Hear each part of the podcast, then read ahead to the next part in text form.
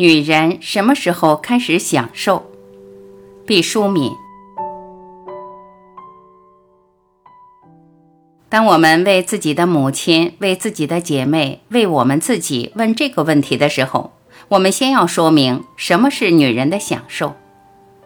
我们所说的享受，不是一掷千金的挥霍，不是灯红酒绿的奢侈，不是贺三吆四的排场，不是颐指气使的吆喝。我们所说的享受，不是珠光宝气的华贵，不是绫罗绸缎的柔美，不是周游列国的潇洒，不是管弦丝竹的飘逸。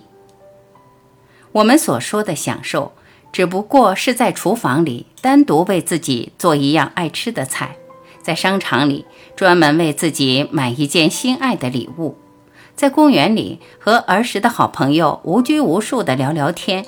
不用频频看表，顾及家人的晚饭和晾出去还未收回的衣衫，在剧院里看一出自己喜欢的喜剧或电影，不必惦念任何人的阴晴冷暖。我们说的女人的享受，只是那些属于正常人的最基本的生活乐趣，只因无数的女人已经在劳累中将自己忘记。女人何尝不希冀享受啊？抱着婴儿，煮着牛奶，洗着衣物，女人用沾满肥皂的手抹抹头上的汗水，说：“现在孩子还小，等孩子长大了，我就可以好好享受享受了。”孩子渐渐长大了，要上幼儿园，女人挽着孩子买菜做饭，还要在工作上做得出色。女人忙得昏天黑地，忘记了日月星辰。不要紧。等孩子上了学就好了，松口气就能享受了。女人们说，她们不知道皱纹已爬上脸庞。孩子终于开始读书了，女人陷入了更大的忙碌之中，要把自己的孩子培育成一个优秀的人。女人们这样想着，陀螺似的转动在单位、家、学校、自由市场和各种各样的儿童培训班里。孩子和丈夫是庞大的银河系，女人是行星。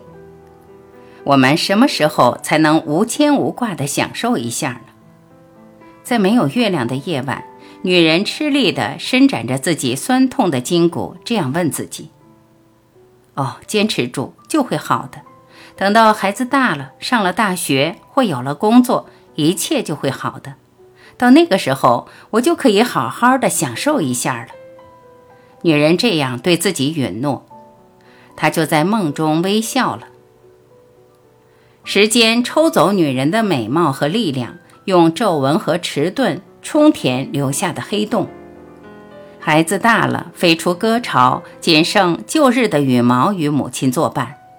女人叹息着，现在她终于有时间享受一下了。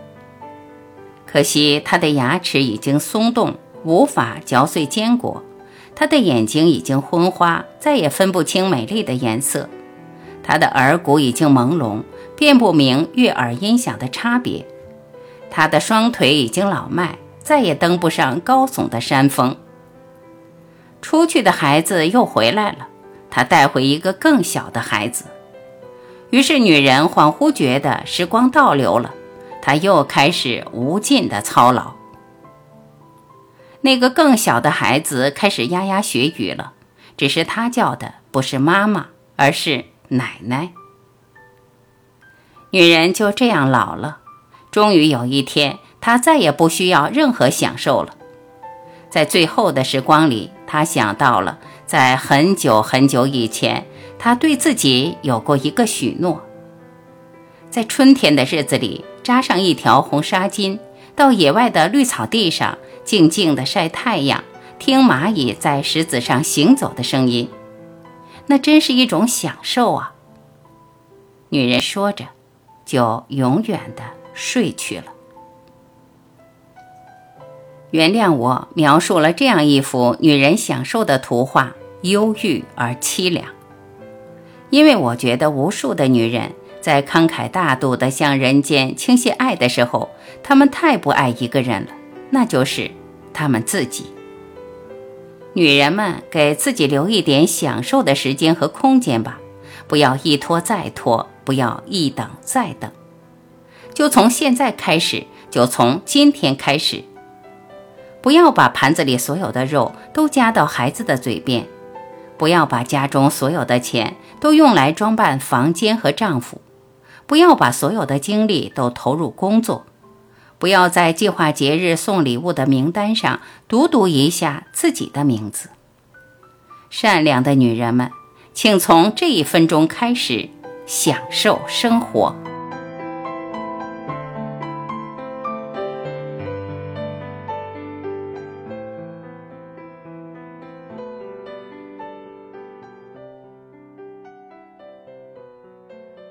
感谢聆听，我是婉琪，再会。